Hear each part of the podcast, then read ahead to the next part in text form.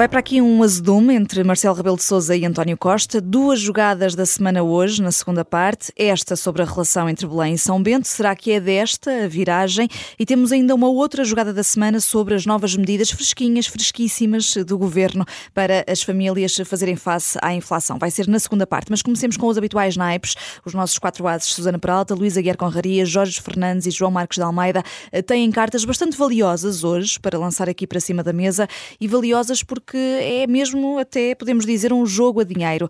Luísa Guiar Conraria, a primeira carta é tua, sai aqui um valete de paus para Mário Centeno, o governador do Banco de Portugal, agora já diz que a inflação era e ainda é demasiado alta e aqui um promenor já pouco temporária.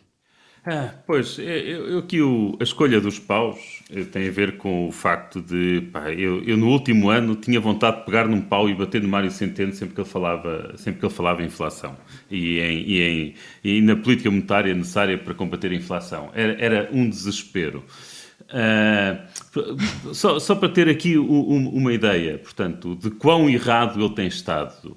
Portanto, em 18 de novembro de 2021 eh, as declarações de, Centeno são, faz declarações públicas que nos dizem que a inflação ainda permanece um fenómeno temporário. Pronto, isto agora pode parecer injusto, parece que eu estou a recuar até antes de 2022, não é? Portanto, estou a recuar até 18 de novembro de 2021, mas é só para ter uma ideia do, do quanto tempo ele demorou para chegar aqui. Mas agora, indo para coisas bastante mais recentes, em 5 de dezembro de 2022, eh, ele tem declarações onde diz, tudo indica, tudo indica eh, que os indicadores sobre a inflação podem ser lidos com ânimo. E estou a ler declarações dele. Uh, questionado sobre se 2023 seria um ano de alívio, Centeno responde: uh, se atingirmos o pico ao longo do quarto trimestre de 2022, em princípio, em 2023, isso vai acontecer. 10 de janeiro, portanto, ainda já este ano, já este ano, tem declarações onde diz o BCE aproxima-se do fim do processo da alta dos juros. Em 3 de março, portanto, ainda este mês, ele tem declarações a dizer temos de ter cuidado com as subidas das taxas de juros porque a inflação ficou abaixo das expectativas. Ah, Diga-se que a inflação subjacente, que é a inflação que conta quando se discute, ah, quando se discute a, a política monetária, ou seja, a inflação retirada os efeitos uh, dos preços e de, de, da alimentação e da energia nunca parou de aumentar. Nunca, quer dizer, ou terá havido um mês ou outro em que desceu uma décima, mas nada mais do que isso. Uh, portanto, os paus é por esse motivo, o, valete, que é uma boa carta, é porque parece finalmente estar a ver a luz e estar a, a perceber que, que a política monetária tem mesmo, é mesmo necessária para combater a inflação e foram erros como o dele que agravaram o problema porque fizeram com que o Banco Central Europeu atuasse demasiado tarde. Muito bem, portanto, é uma uh, primeira carta de paus uh, e agora continuamos ainda aqui uh, a olhar para, para o dinheiro e, e, aqui a carta que até melhor corresponde a isso, os ouros, para um estudo precisamente do Banco de Portugal que no fim de contas revela que a desigualdade salarial diminuiu no nosso país, mas tem, Jorge, e esta carta é tua, tem outras conclusões ao mesmo tempo preocupantes. O salário médio dos licenciados baixou 152 euros entre 2006 e 2020. Sim, eu acho que esta, esta hum, acho que dificilmente poderia ter escolhido um naipe melhor, considerando aquilo que vamos falar na segunda parte, porque tudo isto. Uh, há, há, quem ache e há quem pense que uh, o momento atual que Portugal vive é que se pode, no fundo, tirar a parte estrutural da parte, da parte, digamos, mais conjuntural. Isto, quer dizer, como dizia o Sérgio Godinho, está tudo ligado. Esta semana o Banco de Portugal lançou um estudo sobre a distribuição dos salários entre 2006 e 2022. Uh, o interessante do estudo é que mostra-nos, tem esta perspectiva longitudinal que nos permite perceber alguma das tendências das alterações da sociedade portuguesa, da economia, nos últimos 20 anos, no fundo. Uh, em primeiro lugar, a aparente boa notícia, a desigualdade salarial diminuiu em 2006 e 2020. Qual é o problema disto? Houve um aumento desproporcional dos salários mais baixos entre a população menos qualificada, graças ao aumento do salário mínimo que foi feito, quer dizer, sob qualquer ponto de vista, o governo António Costa teve mérito nisso e diminuiu o fosso entre quem ganha menos e quem ganha mais. Isto tem um problema, não é? O prémio pago aos licenciados baixou consideravelmente, como já disseste, Vanessa, inclusive, aliás, os trabalhadores com mestrado viram o seu prémio salarial reduzido. O salário real, por exemplo, de alguém que tinha um mestrado em 2006 era de 1.751 euros e em 2020 era de 1.662 euros. Uh, a conclusão de tudo isto é que o salário mínimo está rapidamente a aproximar-se do salário mediano uh, e apesar de naturalmente continuar a compensar estudar, o prémio é menor do que aquilo que já foi. Uh, a conclusão geral de tudo isto, e que vai ligar bem com a segunda parte, é que a estagnação económica desde o início do século está cada vez a fazer-se sentir com mais força e que Portugal está a ficar uma sociedade muito mais igualitária, uma sociedade de pobres, fundamentalmente. E, portanto, uma sociedade em que eh, cada vez, o, digamos, a força entre os ricos e os pobres é menor por força de, de, de uma... Que trunfo. Diz, diz, Susana. Não trunfo, trunfo, mas acaba, acaba. Não, eu, quer dizer, eu ia acabar e, portanto, eu, eu acho que isto mostra bem o, o, a direção que, que, a economia portuguesa está a tomar e mostra bem o, o, desastre que tudo que os últimos 20 anos tem sido e, portanto, a seguir vamos a falar da caridade que o Dr. Costa tem uh, para, para tentar aliviar um bocadinho isto. Venha de lá esse trunfo? Não, é verdade que isto tem muito a ver com o aumento do salário mínimo e de resto já, já havia mais trabalhos académicos acerca deste impacto do aumento do salário mínimo na, na baixa desigualdade salarial. Em primeiro lugar, é importante saber que uh, haver uma compressão salarial e, portanto, uma diminuição da desigualdade dos salários não quer dizer que haja uma diminuição da desigualdade do rendimento. A desigualdade do rendimento, aliás, aumentou nos últimos anos da pandemia, porque há outras fontes de rendimento que não são apenas claro. salários. Isto é uma parte da história. E depois, quer dizer, é difícil. Há, há, há, duas maneiras de diminuir a desigualdade, ou aumentar os de baixo ou diminuir os de cima. Apesar de tudo, esta é a boa forma de, de diminuir a desigualdade, que é aumentar os de baixo. Portanto, nós podemos estar descontentes com o nível médio, isso é outra coisa. Agora, em si, esta diminuição da desigualdade é a diminuição da desigualdade que nós gostamos de ver, que é quando, mas, os, mas, quando Susana, sobem os de baixo. Susana, mas, Susana, mas haver muita gente com salário mínimo, ou mais gente do que seria desejado com salário mínimo, é um sinal de fracasso de uma política económica e de uma sociedade. Bem... Portugal devia ter muito pouca gente com salário mínimo. E não tem. Quer dizer, Portugal viveu, recebe não sei quanto dinheiro da Europa, viveu com, com juros baixíssimos durante não sei quantos anos. Quer dizer, teve todas as condições para ter muito poucas pessoas com salário mínimo e não tem. Aumentam as pessoas com salário não, mínimo. Mas nós temos um problema de salários baixos em geral. Nós temos um problema de salários é baixos. É um e temos, praticamente, temos entre um quinto e um quarto dos trabalhadores que recebem salário mínimo. Mas quer dizer, mas isso. Eu estou a apoiar o Jorge desta vez. Foi por isso, Jorge, tudo isto é resultado de um fracasso tremendo de, de, de, de, políticas económicas do nosso país desde o início do século. Mas, ó, Desse, dessa volta para onde der, é um fracasso. É um país empobrecido. Sim, é um mas apesar de tudo, tu tinha, tiveste salários mínimos congelados durante anos e depois, desde 2015, temos tido um aumento que tem sido, enfim, histórico mesmo para, do ponto de vista internacional do salário mínimo, desde 2015. Raramente sou, tivemos episódios destes. e, e isso aconteceu sem, sem a catástrofe. Desculpa lá, havia, havia anúncios não, não, do diabo ao virar da esquina por causa deste aumento do salário mínimo que não aconteceram. E portanto, eu acho que este aumento do salário mínimo, na verdade, foi, é, é uma, é uma boa notícia na nossa economia e certamente É bom. O aumento do salário mínimo é bom, eu estou contra isso. Mas o, o aumento do salário mínimo não nos deve, não nos deve não deve esconder o fracasso geral da política económica e o empobrecimento da sociedade portuguesa. Vamos ouvir também o Luís Aguiar com a Raria. Não sei se há um trunfo também ao Jorge ou, ou agora a discussão aqui não é, não, não, é bem trunfo, não é bem trunfo. É só chamar a atenção, ou um semi-trunfo, vá. Só chamar a atenção quando se compara 2006 com 2020, os, os resultados são esses. Eh, são os que o Jorge referiu. Mas quando uma pessoa vai ver o estudo e vê os gráficos detalhados ano a ano, eh, percebe que, de facto, a grande queda nos salários, nos salários das, eh, do prémio salarial, portanto, com os mestrados e licenciaturas, foi até 2014. E, portanto, 2014 para a frente, eles começaram a subir.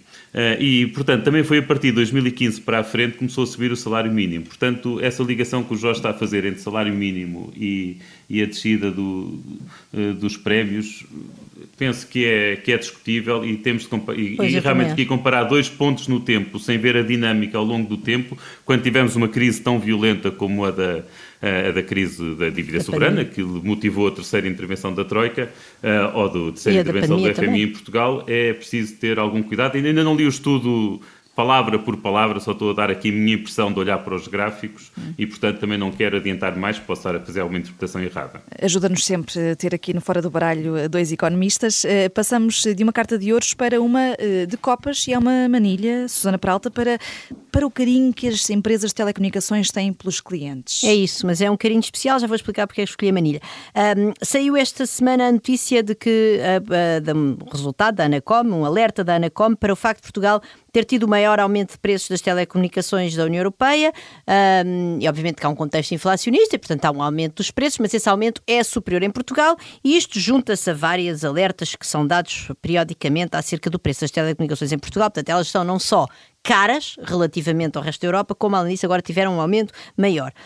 E eu devo dizer que ainda a 15 de fevereiro, Segundo uma notícia da Lusa, portanto foi há pouco tempo, foi há um mês e pouco, João Cadete de Matos, que é o presidente da Autoridade Nacional das Comunicações, portanto do regulador das comunicações, diz o seguinte, e eu vou citar: é dramático, e digo isto de forma muito ponderada. Portanto, imaginem uma pessoa Uh, que escolhe de forma ponderada o adjetivo dramático. É dramático, e digo isto de forma muito ponderada, é dramática a situação em Portugal com que a autoridade reguladora se confronta de consumidores que todos os dias se queixam desta situação de abuso das refidelizações. E, portanto, está a abordar um, um problema que é uma prática comercial da, das empresas de telecomunicações, que no fundo é telefonarem às pessoas quando estão a chegar ao fim de um período de fidelização, a oferecer uh, mundos e fundos para as pessoas uh, se refidelizarem. E é por isso que é uma manilha de copas, porque na verdade, uh, eu julgo que as pessoas já devem saber disto mais ou menos, mas fica aqui o alerta fora do baralho, é uma carta que vos destrunfa caros uh, ouvintes que nos estão a ouvir no Fora do Baralho. Porque estas refidelizações são, na verdade, práticas anticoncorrenciais em que, sob pretexto de vos mostrar o seu amor, daí as copas, uh, na verdade, as, as telecoms estão, sobretudo, a fidelizar-vos e, portanto, no fundo, a, a, a, limitar os efeitos da concorrência neste mercado. E essa limitação de efeitos da concorrência, que obviamente não vem apenas desta prática de, de refidelizações abusivas, uh, manifesta-se então neste, nestes excessivo preço que nós pagamos pelas nossas telecomunicações e agora neste aumento superior ao resto da Europa um, relativamente agora a este período, este período de inflação. E portanto é isto, nós no fundo somos uma economia que não é muito grande e como não é muito grande acaba por gerar grandes tentações e acaba por gerar quase naturalmente empresas que, que têm poderes de mercado, enfim, substanciais e que depois abusam deles. E isso é algo que nos devia preocupar porque é verdadeiramente uma limitação à, à concorrência e a concorrência é aquilo que faz com que nós todos beneficiemos enquanto consumidores. Ouviram, senhores ouvintes? Fica aqui esta alerta da, da Susana Peralta. Uh, temos ainda uma carta uh, de espadas, é a que falta hoje. João Marcos de Almeida, não sei que carta em concreto de espadas, mas sei que uh, está direcionada ao presidente chinês, Xi Jinping, que esta semana esteve ao lado de Vladimir Putin, em Moscovo, com o plano de paz para a guerra na Ucrânia? São espadas bem negras, nem sei que cartas, são umas espadas pintadas ainda mais negras do que elas já são. Porque basicamente o presidente chinês, quer dizer, quer convencer o mundo que tem uma proposta de paz para a guerra na Ucrânia, mas é incapaz, quer na proposta que o governo chinês apresentou, quer em qualquer outra declaração, é incapaz de dizer o primeiro ponto para qualquer proposta de paz, que é a retirada das tropas que ocuparam a Ucrânia, não pode haver paz sem esse. Esse é o ponto central para haver paz, é a retirada das tropas que começaram a guerra. Se nós estamos em guerra, é porque começou a guerra. Para haver paz, é preciso que os que começaram a guerra retirem as tropas e desocupem o terreno que ocuparam através da força militar. Mas isso o presidente chinês nunca falou, nem a proposta chinesa fala.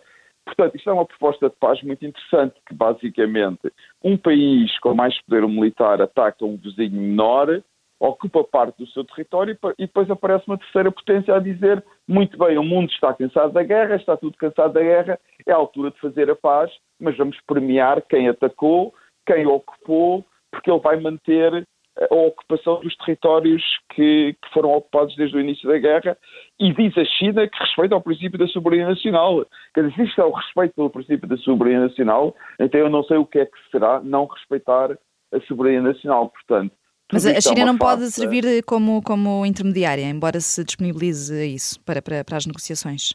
Mas como, como, é que um país pode servir de intermediário se se não é capaz de dizer ao, ao ocupante, a quem começou a guerra, que tem que tirar as suas tropas para as posições antes de ter começado a guerra. É o primeiro ponto para qualquer processo de paz. Portanto, duvidas é desta boa intenção? País? Eu não duvido, eu tenho a certeza que não há boa intenção. Não é duvidar, eu duvido de outras coisas. Desta não duvido, tenho a certeza que não há boa intenção. Tenho a certeza que a China, por trás destas pseudo supostas propostas de paz que não são, está a querer mostrar ao mundo que está a querer mostrar ao mundo que a China é uma potência que quer paz, ao contrário dos Estados Unidos que apoia militarmente a Ucrânia, mas na verdade a China está a apoiar a Rússia. E está a apoiar a Rússia uh, de uma maneira ativa, não só dando tentando credibilizar a guerra de ocupação da Rússia, que foi o que o Presidente chinês foi fazer a Moscovo esta, esta, semana, esta semana na visita a Moscovo, mas simultaneamente está-se a preparar para começar a ajudar e ajudar um país militarmente não é só enviar uh, armas militares, é enviar, por exemplo, tecnologia, a chamada tecnologia que tem uma dupla utilização. Tecnologia que tanto pode ser usada em, em materiais paz, em qualquer indústria, em outras indústrias, mas também pode ser usado na indústria militar. E seguramente que a China isso já está há muitos meses a enviar e a vender aos russos. Por outro lado, a guerra, de certo modo, interessa à China, porque a China está a reduzir a Rússia a, uma, a um país dependente da China, dependente do investimento económico chinês, dependente das exportações de tecnologia da China e, simultaneamente, a China compra petróleo muito mais barato à Rússia do que o, do que o preço do petróleo no mercado, nos mercados globais.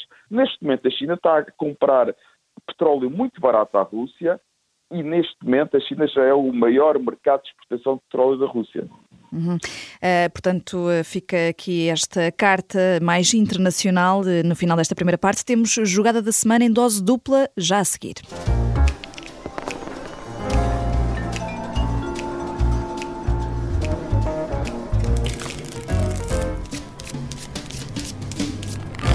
Jogada da semana no Fora do Baralho vão ser duas, na verdade. Temos aqui Belém, São Bento e mais medidas do governo. Continuamos por isso a jogar a dinheiro, mais 2.500 mil milhões de euros em apoios adicionais. E nas primeiras impressões que trocámos aqui por WhatsApp, no nosso grupo do Fora do Baralho, há divergências na interpretação destas medidas. Um, só para eh, dizer aqui muito rapidamente algumas, o IVA vai, dos bens alimentares vai mesmo baixar para zero. Um, há um aumento extraordinário para a função pública de 1%. Eh, e as famílias mais vulneráveis vão receber 30 euros por mês e mais 15 por cada criança. É um pagamento automático e trimestral. São algumas eh, destas medidas. Vamos começar aqui pela visão dos economistas. Susana Peralta, o que é que te parece este, mais este pacote? um... Eu, quer dizer, há uma parte do pacote que eu gosto muito, que é, que é aquilo que eu tenho sempre dito, que é como se combatem os efeitos da inflação, isto não é combater a inflação, é mitigar os seus efeitos, que é a pagar, a pagar, peço desculpa, ajudar as famílias mais vulneráveis, olha, para não se apagarem. E, portanto, desse ponto de vista, parece-me que a ideia é boa. Por outro lado, é um apoio que, segundo vimos agora na conferência de imprensa, será dado de janeiro até dezembro de 23. Portanto, enfim, é mais constante do que aquelas coisas que foram anunciadas o ano passado, como, uh, olha, toma lá, aqueles de outubro, não é? Que era, que era um, um, apenas uma transferência. Portanto, é um, é um apoio constante, é um apoio que é dado de forma automática, é um apoio que, apesar de tudo, vai até ao quarto escalão do abono de família. Portanto, enfim, é, é, cobre, vamos dizer, uma percentagem enfim, substancial das pessoas com, com dificuldades.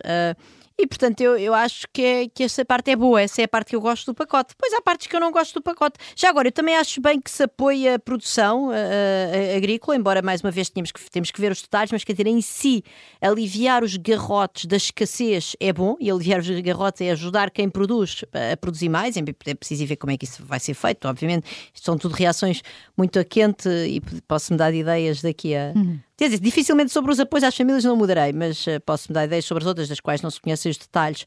Depois, enfim, há, há o apoio aos, aos, funcionários públicos, que eu diria que o governo, com a contestação social que tem nas ruas, não tinha assim grande escolha. Uh, e, mas 1% não é pouco? Não sei se é pouco ou não, vamos ver. Já havia 0,9% no orçamento, não é? Portanto, isto vai, vai, vai somar praticamente 2%, se eu bem percebi, sendo cumulativo, embora este vai ser pago apenas a partir de abril, mas portanto 2023, claro, 2% não cobre da inflação, mas mais uma vez, nós não podemos ajudar todas as pessoas a, a manter o seu nível de consumo pré-inflacionário, porque isso não é possível e, como o Luís explicará melhor do que eu, apenas cria pressões inflacionistas. Mas quer dizer, mas sobretudo, não é possível. Se há escassez, não, não podemos todos continuar a consumir o mesmo. Eu acho que era bom que de uma vez por todas uh, nos apercebêssemos disso. Depois tem o grande disparate da, do IVA a 0%. Eu vou-me divertir agora, nos próximos dias e semanas, a ver como é que vão decidir quais é que são os, os produtos que vão entrar no IVA a 0%. Uh, nós vivemos num mundo que não é um mundo de produto único, portanto, arroz uh, pode ser. Basta ver, por exemplo, aquela intervenção do Carlos Guimarães Pinto a falar de milho no, no Parlamento, mas eu falei de arroz a semana passada no meu artigo do Público. Quer dizer, há uma miríade de, de variedades de, dos peixes que nós consumimos, portanto, como é que vamos decidir o que é que lá vamos pôr dentro? Isso vai ser um primeiro problema, que obviamente abre, abre a porta a todo tipo de pressões e a lobbies, mas vamos ver, vamos ver. Depois, isto vai ou não vai ter um efeito nos preços? É pouco provável. As empresas de distribuição são como as empresas de comunicações. Em Portugal têm muito poder de mercado e esse poder de mercado podem usá-lo para, uh, para guardarem elas esta baixa de IVA em vez de transferirem para o consumidor. A este propósito, eu devo dizer que houve aparentemente negociações. Eu tinha aqui a frase que Medina disse, mas agora não interessa. Mas que houve negociações com os distribuidores para eles não uh, realmente repercutirem isto no consumidor. Mas como também eu disse já agora no público a semana passada, depois, os distribuidores podem sempre aumentar o preço nos outros bens uh, que não são cobertos por este tipo de políticas. Enfim, não sei, vamos ver os detalhes, hum. mas é realmente uma maneira muito clara. Depois é uma, é uma política que chega a toda a gente, portanto, não vale a pena, enfim, não quer demais insistir que não se mitiga os efeitos da inflação a toda a gente, porque isso é impossível, e baixar o IVA, eu também, quando for comprar bens essenciais, também vou pagar IVA a 0%, e isso é, de facto, uma maneira errada de gastar dinheiro público. E o Luís Aguiar Conraria também considera que, que é um disparate, sendo que, Luís, eh, em outubro do ano passado, em entrevista aqui na Rádio Observador, o Ministro das Finanças, Fernando Medina, afastou por completo este cenário de reduzir o IVA dos alimentos para essa taxa zero, e é agora o que o Governo acaba por fazer.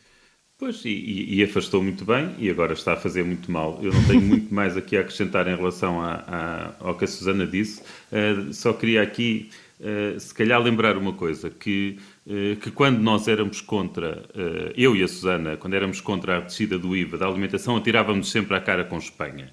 E nós dizíamos, eu, eu imagino que a Susana também, ei, calma, Vamos ver quais são os efeitos em Espanha. Não uh, e como se vê E como se vê, eu e a Susana tínhamos razão. Uh, os impactos, não, portanto, a descida do IVA não serviu, de muito, não serviu para muito em Espanha. Uh, e aqui em Portugal até poderá vir a servir até de uma forma que é horrível, que é o que a Susana uh, aqui anunciou, que é terá havido conversações entre o governo e as grandes empresas. Pá, isto, é, isto é típico de um Estado corporativo, quer dizer, isto, isto mesmo que pontualmente e neste é caso concreto somos, possa ter um efeito positivo, e possa ter algum efeito positivo, isto é uma promoção, mais uma vez, da promiscuidade entre o setor privado monopolista, ou monopolista não, mas setor privado importante, uh, e ou com mais poder e com mais rendas, e o Estado. Uh, e claro, desta vez até pode ter dado jeito, e, como, e, como, a comunicação social estará em cima, se calhar até terá algum efeito, mas está a promover uma prática uh, que é quase de cartel, uh, que não devia ser promovida e é um dos problemas que, que a nossa economia tem. em relação à, à, redução do IVA dos bens alimentares essenciais, que é assim que está apontado, eu não sei se eles realmente vão definir quais são os tipos de arroz, se é o basmati, se é o carolino, se é, se é os outros. Uh, ou se vão reduzir todos os tipos de arroz, todos, tudo que neste momento está a 6% passa para zero. Não sei. Uh, seja de que forma for, é uma coisa bastante paternalista uh, e que tem este efeito fantástico, que é esta medida custa 400 milhões de euros. Uh, de acordo com o plano que está, de acordo com o, PDF que foi, que foi distribuído. 400 milhões de euros. Os apoios às, às famílias mais vulneráveis são de 580 milhões. Portanto, isto é quase Uh, isto é mais dois terços daquilo que são os apoios diretos às famílias mais vulneráveis, que são exatamente os, uh, que são exatamente os apoios dirigidos que apoiam as pessoas que precisam. Neste caso, com estes 400 milhões de euros, vamos estar a apoiar pessoas como eu, uh, como a Susana, como nós todos. vamos estar a, a, a apoiar até até os donos do continente e os donos do, do Pingo Doce estão a ser apoiados com esta medida da redução do IVA. A descida do IVA é para todos. Todos nós consumimos arroz, todos nós compramos pão.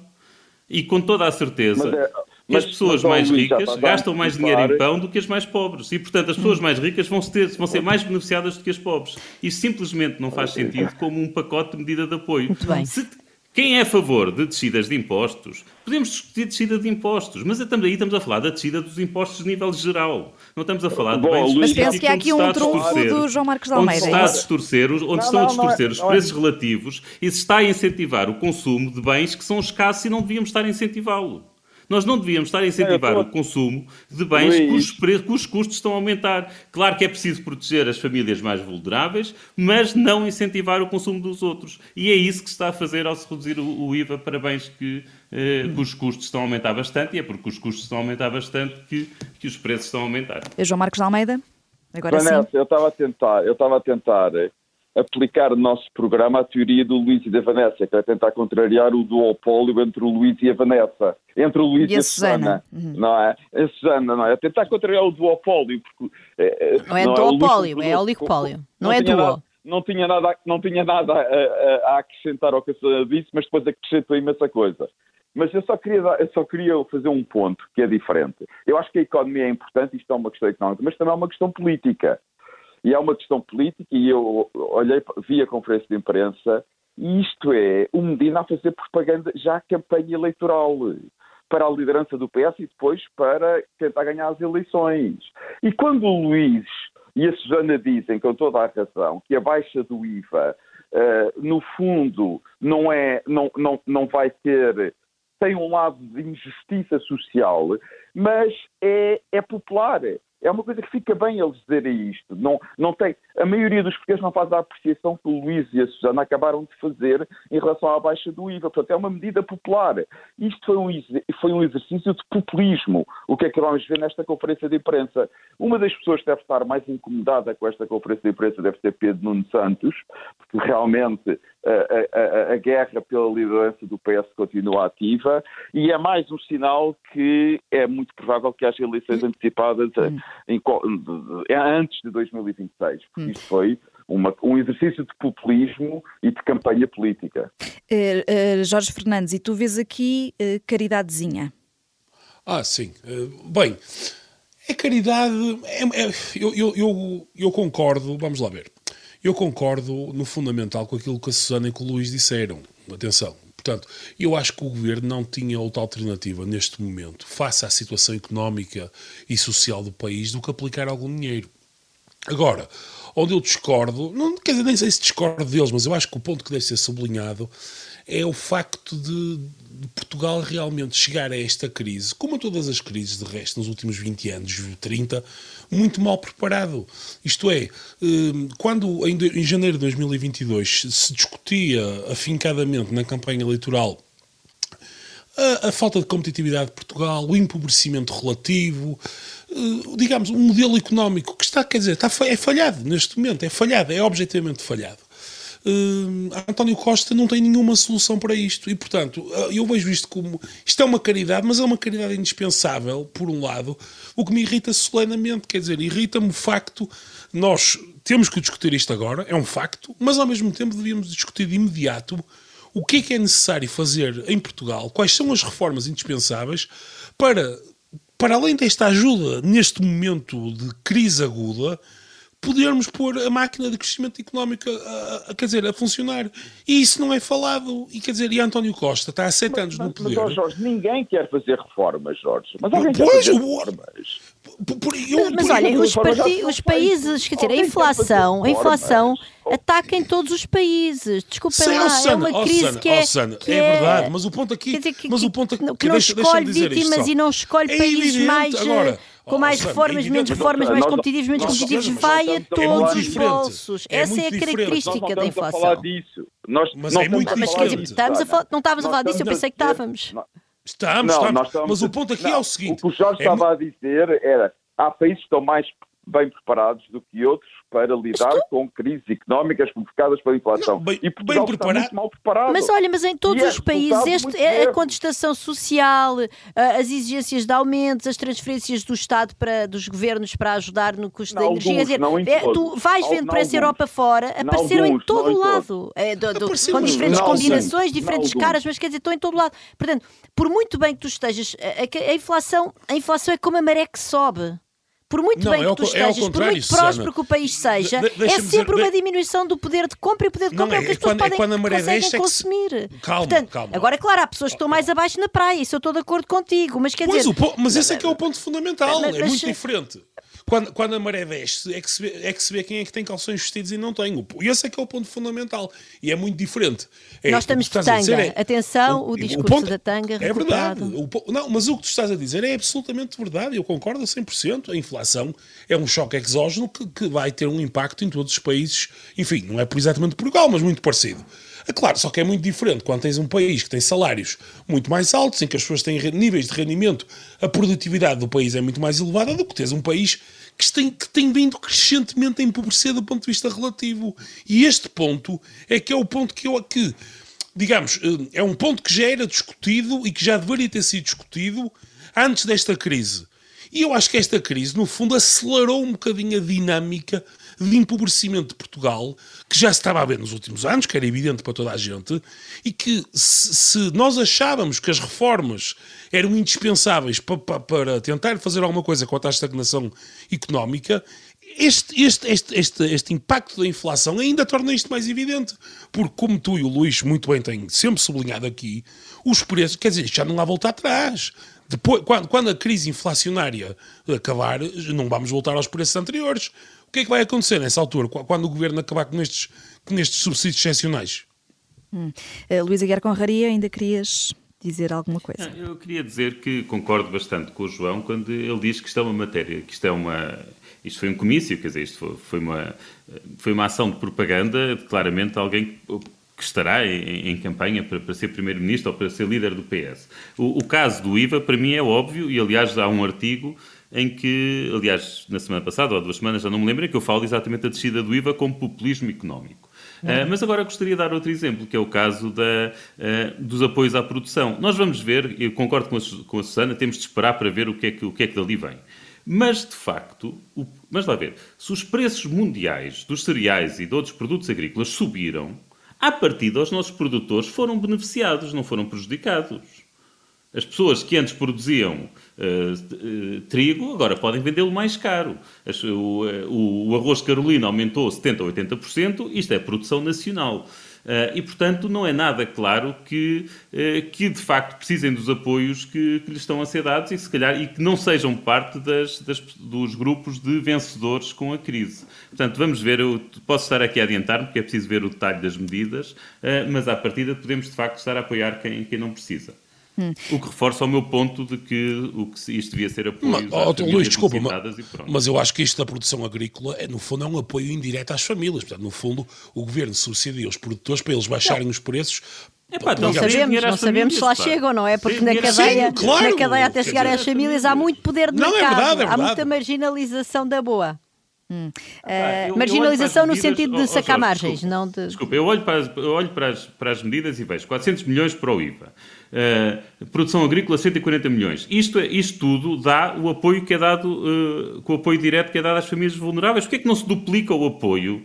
Uh, Sim, e em vez de dar até ao quarto escal- escalão, dá-se até ao quinto ou ao sexto, ou aumenta-se o apoio à- àquilo que se dá. Pronto, quer dizer, parece-me que é, que é melhor assim. Olha, eu posso só dizer uma última Mas coisa, pronto. desculpa, Joker, sou super rápida. Não, porque o, o- falou-se aqui dos salários dos licenciados e tal na primeira parte, e eu queria dizer o seguinte: no público veio uma notícia acerca que se chama Não Comer ou Desistir, que é exatamente sobre os alunos do ensino superior eh, deslocados e das enormes dificuldades que as pessoas estão a pagar para conseguir aguentar os seus jovens a estudar no, neste período inflacionista. Deviam pegar neste dinheiro e ajudar essas pessoas. Isso sim, contribuir para o futuro do país, ao mesmo Muito tempo bem. aliviar, aliviar a, a- a- aí tínhamos um win-win. Estávamos nas duas frentes que estamos aqui a discutir. A ver, vamos se Fernando Medina e António Costa te ouvem ou não. Eh, temos eh, prometido uma segunda jogada da semana no Fora do Baralho eh, sobre Marcelo Rebelo de Sousa e António Costa. O guarda-chuva estava a ser tão útil para o Presidente abrigar o Governo, mas parece que agora está fechado e assim apontado em riste, mesmo estando a chover pressão para cima de António Costa. Marcelo Rebelo de Sousa disse com todas as letras que o programa Mais Habitação é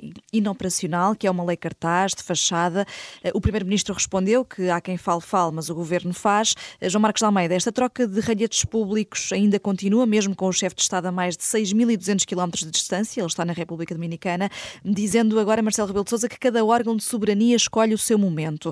Marcelo tem escolhido bem ou nem por isso? Marcelo não escolhe, Marcelo fala, portanto, quem fala todos os dias não escolhe. Uma pessoa que fala uma vez por semana Estás escolhe de acordo dia com António fala. Costa, então? Quem, fa- quem fala todos os dias não escolhe. Não, não estou nada de acordo com António Costa. Estou a constatar que Marcelo fala todos os dias. Mas é um facto, quer dizer, ele sabe fala todos os dias. Ele fala, não é? Dizer, não há nenhum português que possa dizer que Marcelo não fala todos os dias. Nós podemos dizer isto de maneiras diferentes, mas o facto é Marcelo fala todos os dias. Ah, agora, António Costa, eu não concordo nada com António Costa. O meu ponto aqui, é, quer dizer, António Costa tem razão num ponto em que o governo tem competências executivas que o Presidente da República não tem. Mas, mas ele também sabe o Presidente da República que tem. E muitas vezes também lhe foi útil que ele que A palavra de Marcelo também já foi muitas vezes útil para António Costa. E ele sabe muito bem, eles conhecem-se perfeitamente um ao outro. Agora, eu acho que há aqui uma coisa. Ambos são muito populistas. Não populistas naquele sentido negativo em que muita gente usa o termo, que é eh, apelar aos piores instintos da população, mas populistas no sentido em que a maior preocupação que eles têm é com a sua popularidade política. E a popularidade política para eles é o fator mais importante. Portanto, não são pessoas com capacidade de dizer ou tomar medidas impopulares que possam ser boas para o país, mas más para a população imediata, para a popularidade imediata deles. Sim. E como dois políticos altamente populistas, quando as coisas correm mal e vão correr mal, em, já estão a correr mal em Portugal e possivelmente vão continuar a correr mal, eles vão tentar safar da antipatia da, da população, pondo as culpas um no outro. E, portanto, eu acho que isto vai continuar precisamente porque eles são dois políticos populistas que têm uma grande dificuldade em assumir responsabilidades e que não querem ser responsabilizados pela população portuguesa pelas coisas que irão correr mal. Uh, Jorge, mas uh, Mas, Marcelo Rebelo de Sousa tem, tem ido longe Só- demais só- nos puxões de orelhas que tem feito. Não temos mais tempo, uh, João, e queria mesmo ouvir ainda o Jorge sobre Está isto. bem, está bem, está bem, está bem, está bem. Não, acho, acho que o Marcelo Rebelo de Sousa tem, tem, tem, eu, na minha opinião, tem ido longe demais, não só aqui como, em- como em, vários, em vários momentos. O, o- independentemente daquilo que eu acho ou não de António Costa, o governo responde apenas politicamente perante a Assembleia da República. O, portanto, o, o Presidente da República não tem nada que dar recados sobre a condução da política pública e se o governo tiver uma má decisão, é perante a Assembleia que tem que responder e perante os, os, os eleitores mais tarde. O que nós estamos a assistir agora, na minha opinião, é, um, é, um, é digamos, é, é o mesmo filme que assistimos em praticamente todos os segundos mandatos do Presidente da República.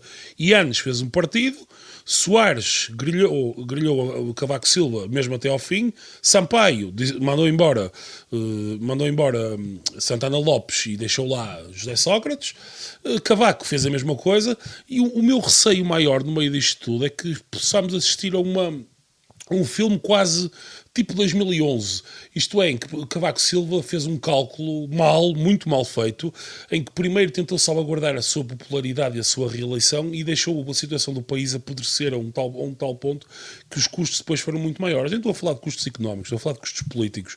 E eu receio que Marcelo Rebelo de Sousa vá fazer o mesmo e deixe a situação apodrecer a tal ponto que, que- e só quando, tiver a, só quando a situação estiver tão mal é, é que ele vai decidir agir e, e eventualmente correr António Costa de, de São Bento e, Mas, e mas, pedir Jorge, novas eleições. a É muito, é muito difícil mostrar de Sousa correr com um governo que tem maioria absoluta do Parlamento, quer dizer, foi, e está legiti- legitimado pelo voto popular há um ano. O Sim, governo tem as que coisas- tentar governar bem, quer dizer, o governo O tem todas as da, coisas da governar. situação é muito, está a ser muito Oh, oh, rápido. Jorge, Está tá bem, mas o governo tem que tentar mudar isso. Tem todas as condições para governar. Foi eleito há, há um ano, tem maioria absoluta. Que governem, tem todas as condições para governar. Ma- Mas este episódio esta retrospectiva que fizeste agora, este filme, Jo- Jorge Fernandes, e só para terminarmos mesmo, eh, pode vir aqui mostrar que talvez um só mandato não fosse má ideia, tendo em conta o que, o que aconteceu com esses segundos mandatos de, de outros presidentes também? Sim, eventualmente. Eu, eu, eu sou contra o semipresidencialismo, como por definição. Aliás, estamos a ver agora em França ah, a, a duali- Nessa, se fosse só um mandato, o Marcelo falava duas vezes por dia, não falava Isso é um. verdade. Não, mas estamos a ver agora em França a dualidade de dois centros de poder e duas legitimidades, os problemas que isso causa. Ah, agora, quer dizer, o- o- quando to- em todos os segundos mandatos vemos o mesmo tipo de dinâmicas, provavelmente a, a- a culpa, digamos assim, já, já não é do ocupante de Belém em cada momento específico, mas provavelmente há mesmo mesmo uma dinâmica estrutural que tem a ver com, com os incentivos eleitorais, etc. E, portanto, hum. penso que o Marcelo provavelmente vai seguir o caminho dos seus antecessores. A, ver, vamos se o guarda-chuva volta ou não a abrir. Certezas é que Fora do Baralho está de volta para a semana, sexta-feira ao meio-dia. Eu sou a Vanessa Cruz, os nossos quatro ases estarão também cá uh, e voltaremos, claro, se o governo não tiver mais ideias.